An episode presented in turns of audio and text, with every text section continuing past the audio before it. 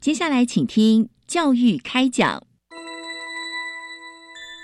越学越多，越学越好玩；越学越多，越学越好玩。如果教育是春雨，我希望能滋养每一颗种子；如果教育是阳光，我希望能活络伸展每一株幼苗。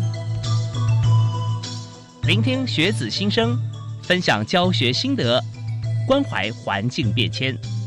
扩大教育资源的平台，欢迎收听李大华主持的《教育开讲》，教育从倾听开始，一定华得来。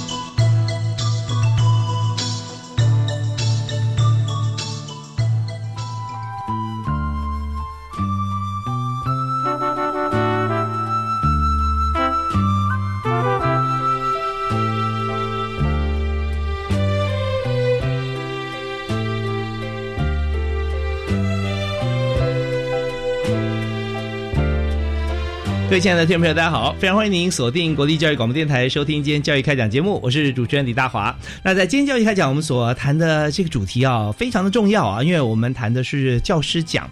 我们知道，在中华民国有师铎奖啊，曾经中间有中断过几届，然后后来恢复。但是我们今天所介绍的，这是第九届的全国杰出通识。教育教师奖，所以通识教育非常重要哦。以前觉得通识教育好像就是哎补点学分啊，这个不是我们自己的这个系科系所里面的这个课程。但现在我们发觉说，所有学校都是跨系选修、跨院选修、双主修啊，然后有双学位，或者说有双联学制。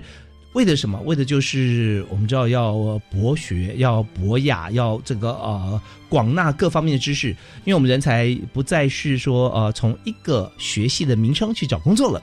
我们未来贡献在我们社会里面是希望能够多元的融合，然后在这个公司里面可以跟所有部门呃不同公司的朋友互相来合作。所以通识教育非常。非常非常重要，所以重要讲三次啊！那今天节目我们听到爽朗笑声，介绍两位好朋友，就这次啊第九届呃全国通识教育杰出呃教师奖哈，为大家来介绍。第一位介绍的来宾就是来自台中中国医药大学通识教育中心的副教授郭心如郭教授，你好。呃，主持人好，以及线上的听众朋友，大家好。是光听你们声音就觉得说学生这个听起来觉得很开心哈，声音啊绝对听得进去，而且从声音表情变化里面，我们你看你教了三个不同的科目，对不对啊？呃，先跟大家介绍一下啊，分别是哪三堂课？啊，第一门是也算是跨领域的课程，它是西洋文学与医学。嗯，那其实在这门课当中呢，其实嗯，应该说当初设计这门课的初心，就是希望能够带领呃，因为我们学校是那个医药专业大学，所以我们大部分的学生其实未来可能从事的行业都是在呃，就是他们的专业都是会在医疗。会在呃健康照护的领域里头，那如何让这一些孩子们他们在毕业之后能够有我们所期待的，就是对于呃他人的不管是病痛也好，健康任何的呃疾病上面的问题，他能够有一种同理，有一种悲悯。那于是我就试图呃借由文学的生命叙事，因为我们都知道文学跟医学最大最大的那种最强的连接就是关怀。人作为人的一个生存的价值，那那如果透过呃，因为毕竟呃年轻人他们的那种呃生命经验其实刚从高中上来是有限，那如何让大学生可以能够更用一种宽广的心态去同理各式各样不同的人所遭遇的生命经验？我觉得文学故事是一个很好的一个是一个算是起手式吧。所以，所以我们知道这堂课里面哈，我们学除了在一般其他课程学的医学专业以外，我们在这堂课就可以听到很多故事，而且是。精彩精选的文学故事啊，也都是精华，所以很期待。我我现在就想说，呃想听听举几个例子，讲两个故事啊。我们休息一下，我们还谈这个部分啊。而这只是三门课里面其中一门而已。那其实还有两门课，我们稍后再跟大家一起来介绍啊。那我们介绍第二位特别来宾，也是这次第九届教师奖得奖的得主啊，老师是亚东技术学院通识教育中心的杨佩玲助理教授。主持人好，各位听众好，是非常欢迎杨教授哈。那你在学校教的课程是哪一方面？除了基础的英文之外，还有开一个通识的选修课，叫做英文绘本赏析与创作。英文绘本哈，对，因为我的学生是技职体系上来的学生，其实他们基本上对英文就是没有兴趣，也不喜欢，所以我一直在思考怎么样用比较活泼有趣的方式，然后带领他们，然后进入学习英文的世界里面。哎，真的，我主持教育开讲哈，我研究了十几年哈，我就发觉说，如果对学习比较没有兴趣，或者者如果说一般学这个这个技职体系啊，我们在思考，其实有一个部分是切入点，就是其实，在学的时候，如果对文字没有兴趣，就切入图像。因为最主要是讲了那么多，可是没有经验，没有相关学过，或者说呃其他的背景，就发觉说无法理解，就前面又层层挡修嘛，对，就变成障碍，就过不去了。所以正好呢，我们今天呃第二位得奖的老师是杨佩林教授哈，他所教的就是英语的绘本，那绘本就一定有图像了。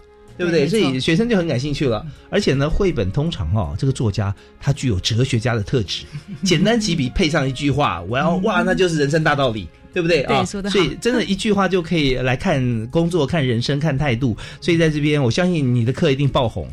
没有，还好，谢谢。OK，好，那我们在今天节目里面，我们要访问两位老师啊。那也要知道啊，就是我们请老师来，就是他已经入宝山了，我们不能让这所有的听众空手回。所以今天我要问很多啊，在当然我现在在脸书有同步直播，那也要呃问问看，就是说。怎么教才会得奖啊？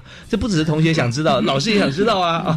呃，那要这个教课备课，备课之前要准备哪些？所以在这个部分，我们稍后也会问。那首先呢，我们在请教老师之前，我先跟大家也回答一些大家心中的疑问，就是到底我们第九届，也就是每一届的全国杰出通识教育教师奖啊，通识教育的老师他得奖，那为什么会设这个奖？其实我们看到，就是为了培养学生更多元的能力，所以高等教育啊，就一般我们讲的高教，也就是教育部高教司啊，高等教育除了教学生专业知识，更要透过通识教育来涵养学生的人文情操、社会关怀，来扩展人生视野。所以刚刚有提到说，我们有从文学跟医学的综合来看啊，也有从这个绘本跟英语啊，怎么样提起兴趣？其实这都里面充满了许多的人文情操跟社会关怀。那么务实。学生的人格成长更加成熟、圆熟，所以呢，教育部从九十六年哈就开始推动了。算起来，你看十五年前哈，那就开始推动这个通识教育中程纲要计划哈。那我们知道做这个计划有分近程、中程、远程嘛，所以我们推动这个计划，特别创办了全国杰出通识教育的教师奖。那这边除了感谢所有老师积极投入之外哈，我们也希望那个浙江老师能够不藏私。今天在我节目里面就有两位老师要分享经验，然后也让大家认识哈。这次啊，那当然这个呃获奖啊获选就是有初审。复审跟决审有六十三位的教师中哈，评选出四位得奖人，所以今天呢，我们请的是四位得奖人中的两位教授哈来谈。那么呃，但重要的这个奖项重要与创新性这边哈，我们在里面节目也会谈到。所以在今天呢，我们的主题是学思历程啊，还有一个就是。核心素养啊，怎么样透过我们现在的通识教育，能够创造更成熟、更好的核心素养？第一位要访问也是请教郭信如郭教授啊。那刚刚提到说，你看一第一门课就很吸引人啊，文学跟医学啊。那第二门课是啊，第二门课是图像医疗。图像医疗哦，你看也是图像与生命趋势是图像医疗，意思就是像心电图啦这些图像吗？呃，不是，它其实也是从文学叙事的角度去切入。那如果我们说西洋文学与医学是用。啊，以文字书写的经典文学，那么图像医疗，我选择的一些也是经典的图像作品，但是它透过图加文的叙事方式，在呃阐述一些啊，就是我们讲的人的生存的基本的一些概念，然后人与他者之间的关联性。我好想听哦，那旁听的人有没有很多？啊。这门课它会有实作，所以基本上就是有一点，有点有就因为门就是说你必须节节来了啊！你如果中中途来旁听或听了以后又离开，事实上对自己来讲，这个时间成本并不是很合算啊。那呃，当然老师也要照顾每一位学生，所以千万不要这个辜负了老师的苦心。这礼拜看到你，下礼拜怎么你不见了啊？OK，所以我们有开放旁听。好，那第三门课呢？呃，第三门课是后人类时代的 AI 科技与文明。哦，是后人类时代，表示啊前人都已经走了，现在人类时代已经到了进入后面，准备要跃升为这个呃超人或者天人，对啊，所以我们现在是后人类时代，还是人类，但是我们透过 AI 啊科技跟人文啊，可以让我们后人类时代啊更加的让我们更加清晰啊这个轮廓，看怎么样再进化。好，那这三节课，我相信大家都很想听，我们一节一节来好不好？我们在这个阶段还有有一两分钟时间，我们谈一下呃。人文的这个第一堂课开始，基本上这一门课呢，我会选择一些呃经典的呃文学作品，是那西洋文学嘛，是西洋文学医学啊。是举例来说好了，呃，比如说在我们提到说，呃，未来台湾即将进入超高龄社会的状态之下，那老年的这个议题，我如何让大学生能够在，因为他们大概很难去呃揣度或想象。因为现在都二十几岁嘛，对不对？十几二十，所以我希望透过文学作品，然后让他们理解什么样子是一种老年的状态。那我们如何去同理老年人的心情？这样，那我选择的作品就是莎士比亚的《李尔王》。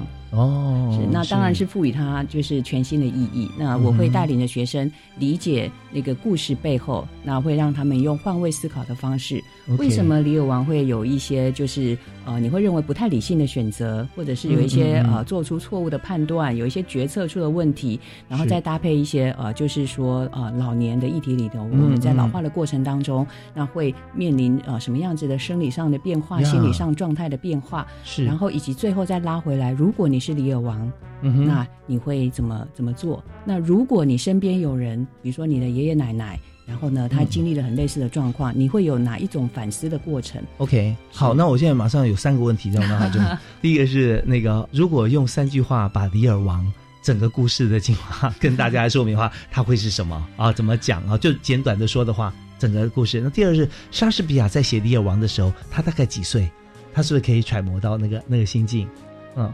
那第三个问题是，学生听的哈，现场那只有老师的回答，就是现场学生听的，他的的反应跟表情是怎么样？那学生去进入李尔王的故事里面去思考揣度李尔王他的心情，他们现场的反应是什么？那这三个问题，我们听一段音乐，休息一下，马上回来，请今天特别来宾啊，第一位我们来谈，就是呃，怎么样教学在过程当中，呃，不是自己要得奖，是别人都要把奖给他，哇，好神奇哦！让我们来访问中国医药大学通识教育中心获奖的教授哈，李心如啊，休息一下，马上回来。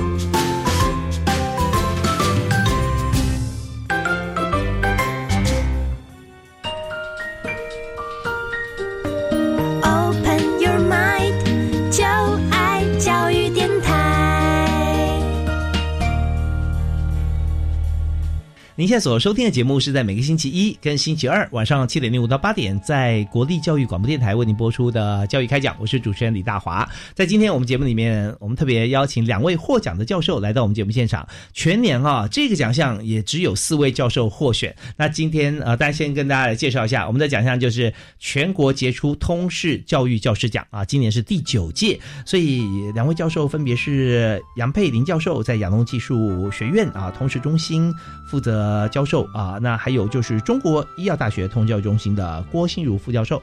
那刚才新如老师有跟大家来说明，他的课很有意思哦啊，文学医学、西洋文学医学。所以我们这边要回答一下大华的问题。我 是我是非常好的学生哈，很会发问啊。接着就是说，那李尔王他的故事哈，简单讲，他整个故事在讲什么？首先要谢谢主持人提出的问题，因为我常常会跟我的学生说，呃，回答出一个好的答案。不一定是最好的，因为我期待我的学生的状态是问出一个更好的问题。是啊，所以 所以问题被老师肯定了。是是是。呃，李尔王，我想他的故事当然有很多的版本，但是最传统、最经典的版本就是呃，李尔王他是一个国王，然后在他就是呃，就是年纪比较大，他有点像我们现在讲的退休吧。于是他开始在思考，假如他作为一个对，假设一个 CEO，那他怎么样把他企业江山然后传递给那个后代？所以他就把他三个女儿叫来，然后说：“好，来说说看你们有多爱我。那个呃，说的最好的，我就给他最多的股份，或者就值最多的呃领地，大概是这样子的概念跟精神。那其实老大跟老二呢，这两个女儿就是极尽谄媚之能事，讨好老爸这样。那可是三女儿，她其实是最爱这个父亲的，对，但是她很内敛的，她就是我用一个女儿应该爱父亲的那样子的呃强度来爱您，这样，所以他没有讲很多所以前面就说，哎呀，老爸对你爱呀，如滔滔江水啊，对对对，就反正就歌颂的那个没有什么感情啊，就就觉得堆砌很多文藻在里面。是，那这个老父亲就非常生气，勃然大怒，认为三个孩子当中我最疼爱就是你，你竟然没有办法去呼应我，我你其实对你其实知道我想要听什么，却说不出来。虽然后来就把江山都给了老大老二，然后就让老三放逐。那其实那当然中间还有很多的历程，我们就很快的讲完。那我会问学生说，呃，其实你看几百年前的故事，一个老人的故事，其实我们放在当今二十一世纪的社会脉络情境，它还是说得通的。为什么？因为都是人，人有一些共通的，我们讲的那种呃呃，就是 universal 普世价值是普世价值。对，那让他们开始去思考。那同时，因为是文学与医学，所以那医学的那个成分在哪里呢？医学的成分其实后来在呃很多的期刊有开始探讨。如果依照呃文学性的这种描述跟观察，他其实很可能那个时候已经患有 dementia，有失智症。失智症，对，那个呃我的学生他们就会开始去做一些探索，他们会有呃就是我会给他们很多的导引问题，他们必须自己要去找出这样子的关联性，他们要读很多的期刊跟失智症有关的期刊，然后去结合他在呃文学作品当中呈现出来的李尔王他的呃诸多的一些决策上的问题，那他们会去就所以等于是。以疾病的本身带出了李尔王作为一个人，作为一个老人，他所面对的一些困境。因为后来他其实就步入疯狂，是对，然后再连带的让学生在这过程当中去反思。那未来当我们的社会迈入一个超高龄的时代的时候，你的身边、你的亲人，甚至未来的你自己，都有可能面临同样的状态之下。那你会开始思索，呃，会开始探索这样子的一个问题。我想那个就是通识教育当中的一个属于批判性思考，一个很重要的素养的一个训练。所以大家要注意啊，不管你有没有资产啊，在五十岁以前你要写遗嘱了啊，那时候你可能就已经疯狂了。好，那最后李尔王的结局是什么呢？呃，到最后当然就是那个女儿有回来尝试着跟，但是其实是我，因为它是四大悲剧之一，当然结局是 tragic，非常的 tragic，所以是 OK。最后就是不是那种呃呃 拨乱反正啊，然后这个好人出头哈，不是这样子，就是没有 描述一个一个人世间的一个常出现的事实啊，一个悲剧啊。那同学在过程里面显然是有很多的功课要做的，对不对？是，功课重不重？我的功课呃要看学生的状况，对对，如果你愿意投入，然后因为有时候我们讲说重不重这件事情，如果你有动机，然后你有收获，你会有一种成就感，那这个功课就不重，就觉得好好玩哦，这个功课，是是，所以它要怎么样呈现呢？用报告吗？还是用用 presentation？用呃团体还是个人呢？呃，都有。我是采用多元评量的方式，嗯嗯，呃，那所以学生如果他们呃，他们可以用书面的方式，可以用呃口说，用就是呃 presentation，开放的 presentation 是，但是你必须要在起初的时候，你要对自己就设下一个目标，然后呢，整个学期的。最后要来检验你有没有达到你当初所许诺下来，就等于是老师跟学生之间的一种。老师就是老师啊，对，老师就是很有智慧。就今天所做的一切啊，这些都是我们讲好的哦，你说的哦，我尊重你，我答应的啊，然后而且是你要求的。好，你要写报告。或者你要做 presentation，或者你要跟同学合作，或者你要呈现用影音拍出另外一个版本的《李尔王》啊，都可以，对不对？是，也都有同学做过嘛，对，这就多元评量啊。所以在过程里面，学生为自己所说的话负责，也把自己的这个普世价值再次实现一次承诺这件事情啊。OK，那这堂课开了有好几年喽，是，嗯，呃，六年，六年，有没有你认为最？印象深刻的学生，他怎么样做出这份报告的？呃，如果就《李尔王》这个作品的话，就是大家就会开始去反思。但是毕竟跟他们的年纪还有一段的那个，我反而是可以提供另外一个例子，也是在呃西洋文学与医学的课程当中，那我们是谈论了福尔摩斯的故事，很有兴趣，而且电影很多。哎，是是是，那它是十九世纪小说兴起，然后它是呃，就是侦探呃侦探小说，那当然学生的那个学习的动机就很高，对。但是我是带他们从医药发展史搭配这一部作品的角度来切入，因为里头呃，就是有一个药学系的学生，他说他就是很深入的呃看完了福尔摩斯的故事之后，他有了另外的一番见解，他写了一个呃非常的呃文情并茂的小说，呃不是小说，呃应该说作业，对对对，他他就说因为。呃，在小说当中有一句非非常有名的话，他说：“呃，cocaine or morphine。”嗯呃，OK，那个是呃，我们知道毒品跟 morphine 那个早餐的小蛋糕，就是对啊 Dr. Watson 就是那个华生医师，嗯他就问了那个福尔摩斯说：“你今晚你要用的药是哪一种？”嗯，嗯所以这一句话就可以看出，在那样子的历史脉络背景之下，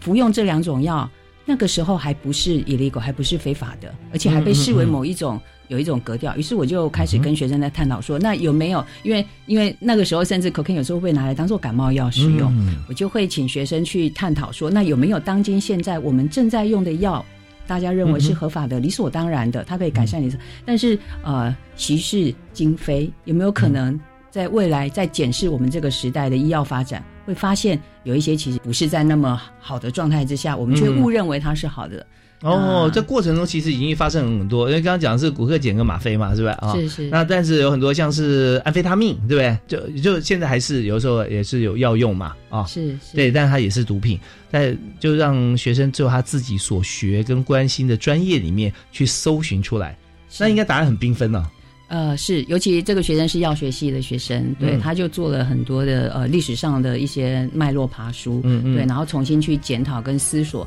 当代的医药过度发展的状态之下，是不是有一些呃，就是，所以他就结合了他的专业，然后以嗯及这探讨福尔摩斯那个年代，呃，就是说为什么对于药物滥用这件事情会没有这么的有有有知觉这样子，嗯，OK，所以呃，回推回去，如果福尔摩斯真有其人，他也是哎有吸毒啊，但是因为他是用药，所以他剂量上不会成瘾，所以这方面有很多可以探讨的。啊，是用药呢？是治病呢？还是有有瘾呢？还是吸毒呢？这些还有呃各方面的方式可以探讨，又可以研究说他在那段时间里面他的行为模式有没有转变啊？这些可能也都可以放在作业里头，跟全班同学还有老师来互动，好啊。那刚好提到一个莎士比亚在写《李尔王》的时候，他那个年纪那时候他也是蛮厉害的，对不对？中壮年，但是中壮年，嗯、他一定因为其实就想像金庸，大家看到写很多这个呃老人的心态哈，呃这有有一些是呃帮主啦，或者是这个一山之王啊，可能已经七八十岁了，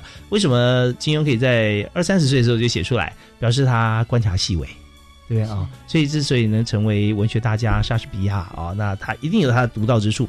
所以在这边，那同学在整个学习当中，你觉得他们收获最大，或者他们最痛苦的时间是在哪里？哈哈，一定是那个成果缴交的时候，是 OK，所以有期中作业跟期末作业吗？有有有，然后还有就是每一次我们上完一个课程，有一个主题单元，学生嗯必须要针对这样子的一个主题做他自己的反思的历程。就是嗯你读了这个作品，那你有什么样子的？就是说他必须要去深入探讨某一些主题，然后对他自己产生了什么样子的改变。哦，OK，所以这也是课堂上分享，对，课堂上课堂上哦，就每个人等于说有一小段时间来报告一下，做一个呃学习中的一个作业的一个报告。最但是影响最深远，可能也在这个部分了。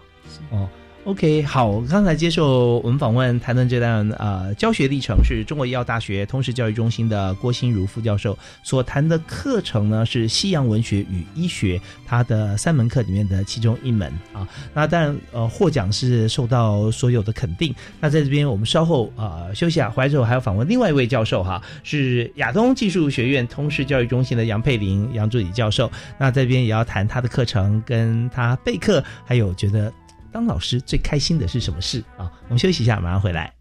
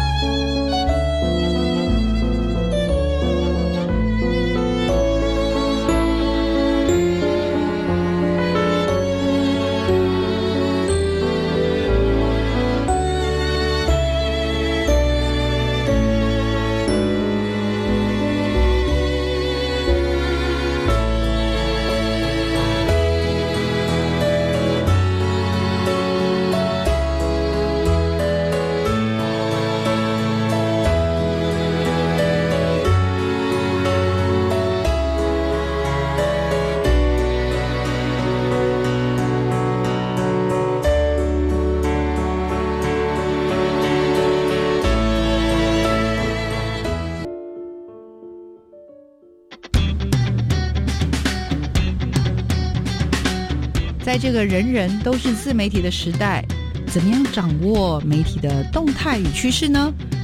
大家好，我是媒体来做客的主持人小黄老师，欢迎每周一的上午十点到十一点，跟着小黄老师一起航向伟大的媒体航道。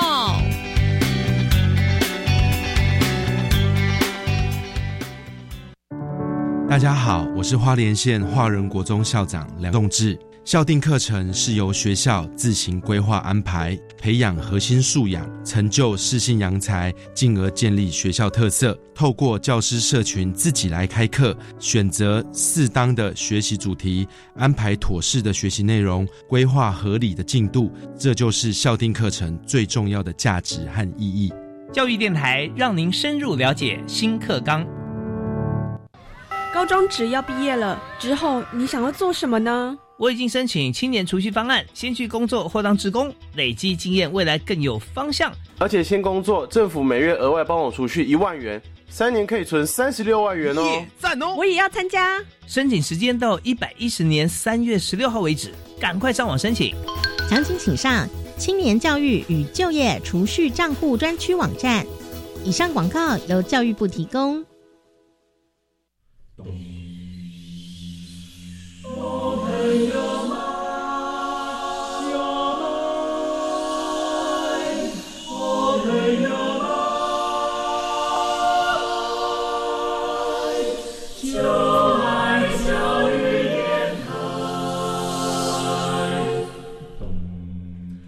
们是台北室内合唱团，您现在收听的是教育广播电台。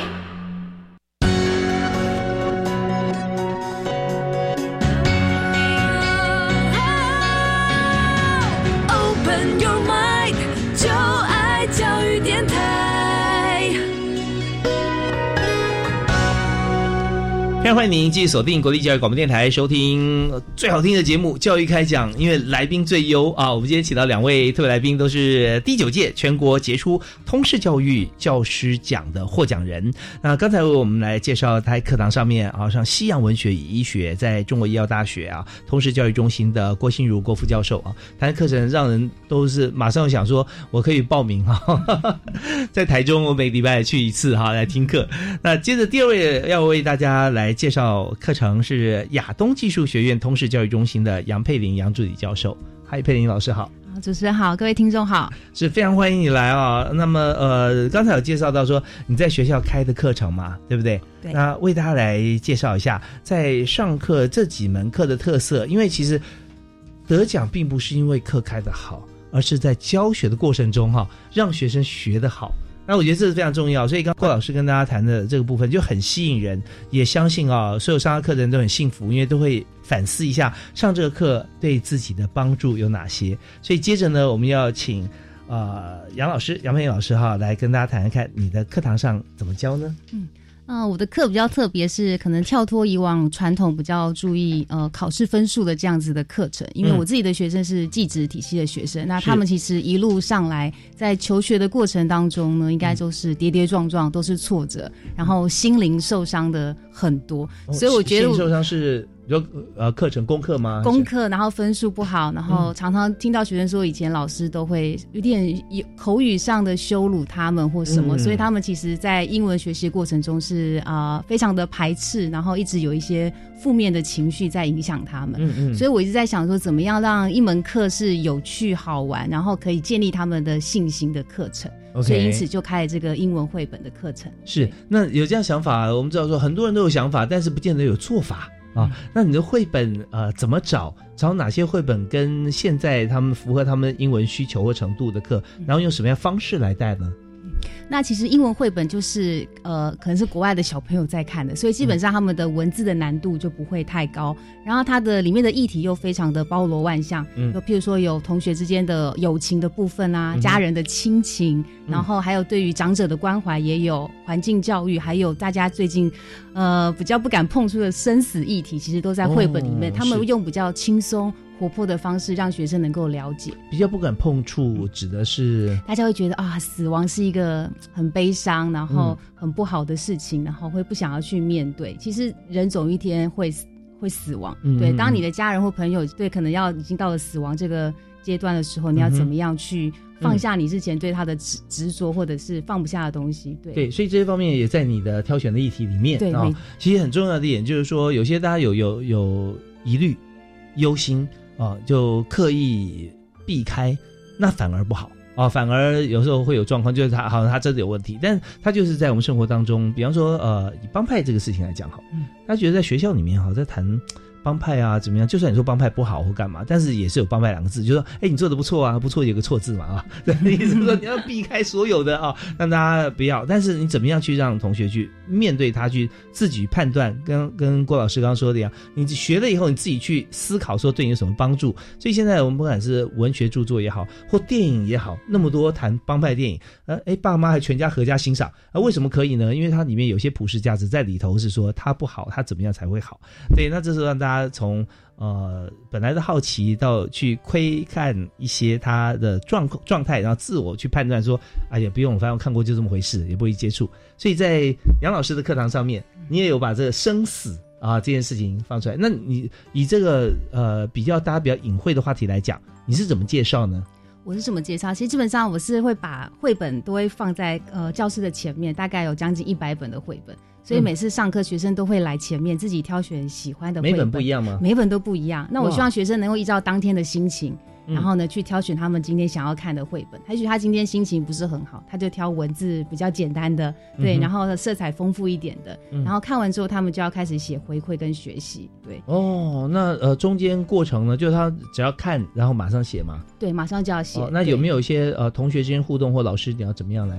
有，我也有嗯。安排师生共读的部分，像我就会介绍一本，像现在很多学生其实他们不晓得为什么很悲伤、很忧郁，然后会做出一些自杀或自伤的一些事情，嗯所以我就会介绍一些忧郁症的相关的一个绘本。那它的借由一些图像的部分，像刚才主持人有提到的，图像的部分对学生的那个刺激跟影响非常的大。他就形容一个人忧郁的患者，他是被困在一个很大的透明的玻璃罐子里面，嗯他看着外面，然后想出去，但是又出不来。他想嗯求救，又没有办法得到一个援助的这种这种失落的感觉。对，OK，那呃过程中那他马上就要写自己的心得，是吧？然后我们就会想说，哎，如果你的身边有这样子的朋友或家人，你要怎么样能够帮助这样子对心情不好或是忧郁的朋友？就是好有画面哦，那就有有很多想法，他是怎么进去的？嗯对，是别人把他丢进去的，还是自己爬进去的？还有就是他进去，呃，是他一坐在空地，然后自己把那个玻璃罐在上面自己煮起来的呢？还是说呃怎么样？然后他有没有玻璃？呃，什么急迫器 是吧？在车上有那种急迫器，你要一打就打开，他有没有？还是有抓在手上，他不用？还是他根本就没有？还希望大家给他？还是怎么样？对对，主持人非常有想象你。那最后，嗯其实我还是会要求学生他们自己要创造自己的图像。嗯，对，所以这是这个作者写的嘛，他描述一个忧郁者的这个心情的画面。那如果是你，你会怎么样描述？他们可能就会很灰暗的天空啦、或者是什么世界怎么了，他们就会开始发挥自己的想象力来做一个创作。哦，或者说他那罐子圆的我不喜欢，我盖个方的，可以 可以的。好，那他在看绘本的时候，因为他是英文课嘛，对，有英文。那现在查很简单，手机就可以查得当字典，用最最快的，对不对？所以他们很容易了解那简单几句话。嗯然后他接着他自己要写心得，对，没错，在一堂课里面写完吗？对，要写完。对，哦，写完那可是一般有几个人呢？一般是五十个人，最多五十个人。那写完以后，呃有时间每个人都都都表达吗？啊、我会安排让他们上来分享。嗯对，分享他们今天看的阅读的一个呃书啊，然后怎么样推荐给大家。嗯，那你觉得在这整堂课当中，哈，同学他最大的收获会是在哪一个阶段？我觉得是在反思自己的生命的历程的部分，对，嗯，也就是上来表达的时候，对，然后也可以就还有表达能力的提升也是一个很重要。那可以想一想他自己，对，有些人有些可能也许在跟同学之间吵架、啊，要同才问题，其实是很多大学生现在目前问面临到的部分，对，嗯。那他也许借由绘本，那他可以了解到更多，然后就想一想自己应该要怎么样，对不对？跟别人好好的相处之类的，对。对对对，要有同理心的时候，画绘本太太难了。我我看这本书觉得很像你，我就送给你看。也可以，可以。对，但是我们期末真的学生要画绘本。哦，真这是我们的哦创作。最后就期末学生要自己创作一个绘本的故事，他们从文字的撰稿，然后呢图像要自己画，然后声音要自己配音，然后最后要做成一个电子书。对，因为我哦要做一个电子书有声的电子书。可绘的绘绘画用用电脑，呃，手绘或者是电脑都可以，因为它是小组的嘛，所以他可以找会画画的同学一起。可是电子书的话，就必须要他他手绘，然后别人把它变成电子书。啊，对对，我们学校还要一点电电脑人力的一个同学一起加入哦，对，好融入式教学哟，对不对？有有英语，然后有有那个科技，然后还有一点美感教育的东西也放进来，对对，那就变变成每一节课你都会有这么多书让同学选择，那有没有同学一次看不止一本？有两本两三本，对。但是不管你看几本，你就要几个产出，是吧？几个哦，对他就要写几个回馈几个回馈书，对，因为看看看觉得啊，这本书我不要，就换另外一本。可以可以也可以，对，按照他们的心情，因为我觉得学习不要有太大压力，因为它不是以分数来决定他们的，对对，最好是你选了一百本，终于选到一本，你就决定全部看完了。对，相信在这个过程里面，两位老师提到一个很重要重点，就是说他们最大的成就感在 output，就是你没有 input 的时候啊，你是不能有 output，或者说有水准的 output。所以今天你要有一个可以让老师觉得说不错，可以打分数的一个产出，不管是用口语还是用绘本还是用文字啊，那么你都必须先要有所本，就是你要有东西进来，进到你脑海里面来。那老师很重要一点就是把这些筛选过优质而且可控范围之内的 input 的资料，我们先选好，然后给同学。所以我在呃，我现在 FB 直播上面有写说，啊，那好老师到底要怎么教？意思就是说，我们先要有 user 端思维嘛，他想要学生他怎么样会好，那我就要选精选，连老师都觉得可以背书很赞的一些教材给同学。那同学有这么优质的营养进来的时候，像优质蛋白质，像鱼肉啦什么，那太多有些红肉呃也不错，但是有些其他隐忧就不要。所以这个嘴优质跟不优质，同同样是知识跟书，老师又筛选优质的知识跟书本给同学，然后让他产出他的 output，是同学最有收获的。OK，太棒了！所以我们在今天哈，我们在这边休息一下，稍回来的时候再请教两位老师啊，在课堂上啊，呃，我们还有哪些精彩部分可以跟大家一起来分享？当然，呃，老师都是被评选出来的，不是老师自评的，所以老师做这这么多哈，大家听了以后就知道说，哇，为什么会这么厉害？我们休息一下再回来谈。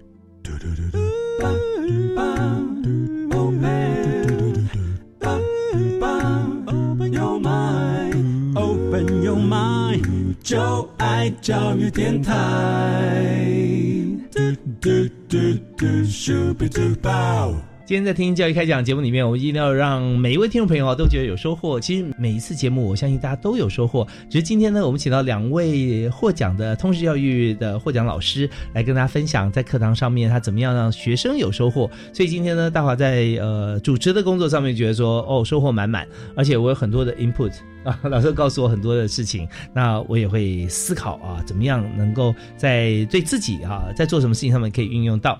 两位老师都提到上课的情形，那我们接着呢，我们继续请中国医药大学通识教育中心的郭心如郭副教授来谈一下。你有三门课，刚刚讲了一门是这个呃西洋文学与医学嘛，那还有一个就是图像这件事情哈。那这一门课是图像医疗与生命故事。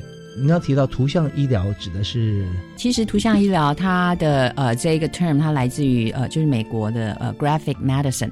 那会这样子呃，我当初开这门课的初心其实就是相对于文字抽象的文字的生命叙事，是不是也有一种比较具象的，能够让学生比如说看到呃视觉呃就是能够呈现出来的那样子的生命故事？所以我就是有点像是呃文字与图像就同时对开了呃生命叙事的主轴的。这样子的课程，那这一门图像医疗与生命叙事，呃，在课程的前半段，我们会阅读，就是在呃欧美国呃欧美欧美国家他们所呃比较经典的那种用绘画的方式。也有一点像是杨老师刚好提到的，用绘本的方式，然后呈现某一种呃医疗与人，或者是呃疾病与人，或者是照护与人之间这样子的关系。那有几本其实都是曾经有有得到一些呃大奖的，像是有一本是在描述由女儿的角度出发，描述照顾她的呃失智症的母亲，叫 Tangles 的这一本呃图像医疗。那后来是被美国的那个阿兹海默症协会列为就是呃经典必阅读之书这样子。嗯嗯，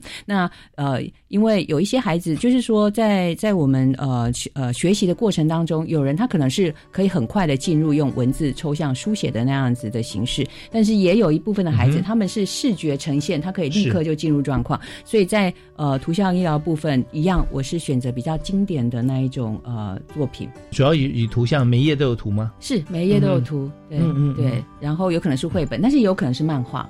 哦，对，是我刚才想说那么厚。呃，那么厚大概有差不多两公分啊，一公分两公分那么厚，但每一页都有图，那就几乎等于漫画，等于是这样子，对是是。那只是说漫画有时候就分到四格、六格、八格这样，但这书可能一页就一幅图也有可能了，也有可能，也有可能。那这个是大概一九七零年代开始之后，在美国的那个医疗人文他们的课程建制当中，呃，图像医疗叙事这个变成一个也是有点像是我们所说的那种主修的课程之一。OK，那在图像医疗叙事的书里面，它只它所呈现的。是不是专业的医疗的呃，好像是手法啦，或者原则啦啊？呃，它一定有一个中心的主旨，然后可能是在谈论一个专业的医疗上面，比如说是疾病本身。好，请举举一本书，我们来了解一下。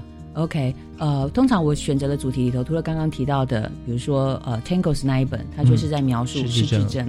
对，那他除了描述这个疾病本身的进程，然后他就是呃画出他母亲后来的那个状态。那但是他同时也彰显了另外一个，我们看到疾病旁边与他就就是有疾病一定会有照护的问题。他也提到一些照护上的伦理，那就是尤其家人，因为失智症的患者本身其实辛苦的家人非常的辛苦，就是照护人。那那所以在那个故事当中，学生会去用这两种对位的思考。OK，所以呃，图像医疗这这本书里面可能就已经呈现了很多的故事在里面。那呃，后面就图像医疗与生命故事，它可能是一本书里面就兼具这两者。是，那也有可能是书里面可能呃没有，或者说它只有一个面向，那同学会找其他面向的生命故事来跟他书合在一起吗？呃，基本上他们在选择了那一本书的时候，其实就已经差不多定掉你想要做的探索的主题会是会是什么。那有些同学他会选择谈论 cancer 的呃图像呃图像小说。那有的同学会选择，比如说是癫痫。那因为这样子的小说，目前在台湾，呃，在我们医疗人文领域里头还没有那么的蓬勃发展。但是有，已经有我看到一些很新生代的医师自己下来创作，哦，是像是雷亚或者是那个医院与疯狂，就有很多的很多的这样子。它它算是一个年轻世代一种发声的，呃，一个一个新的媒介。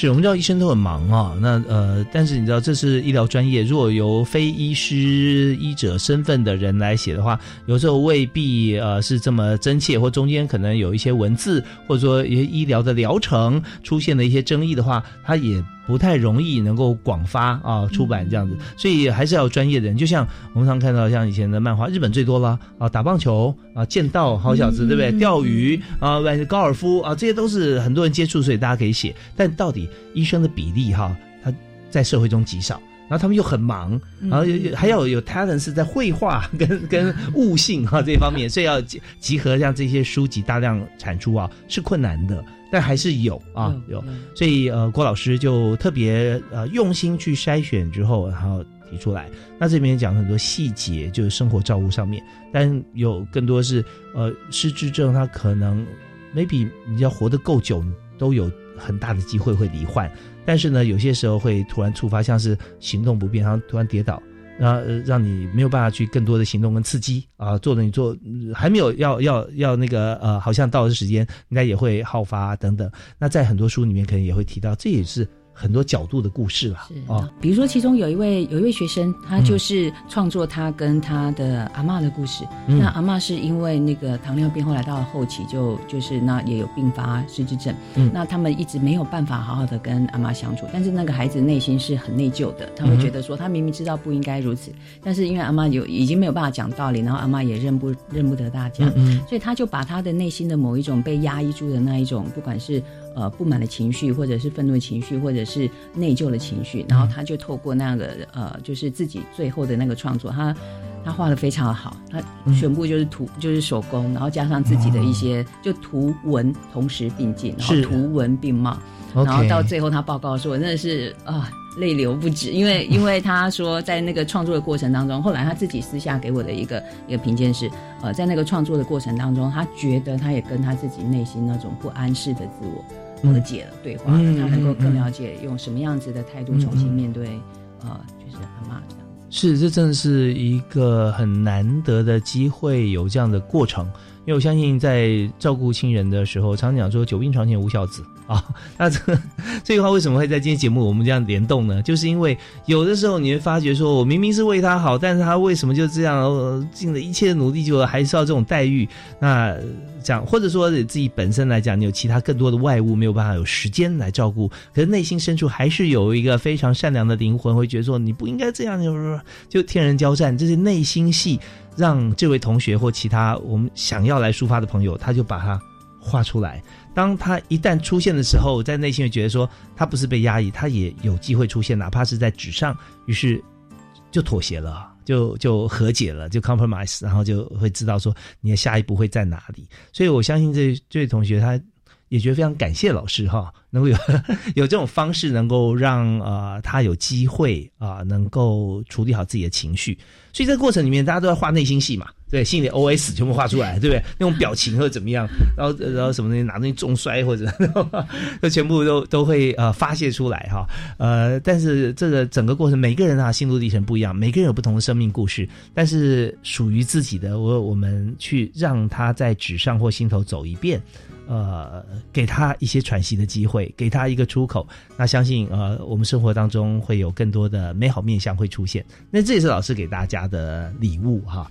对。真的，所以我相信，如果说有学生投票的话，你你应该很高票，更高票。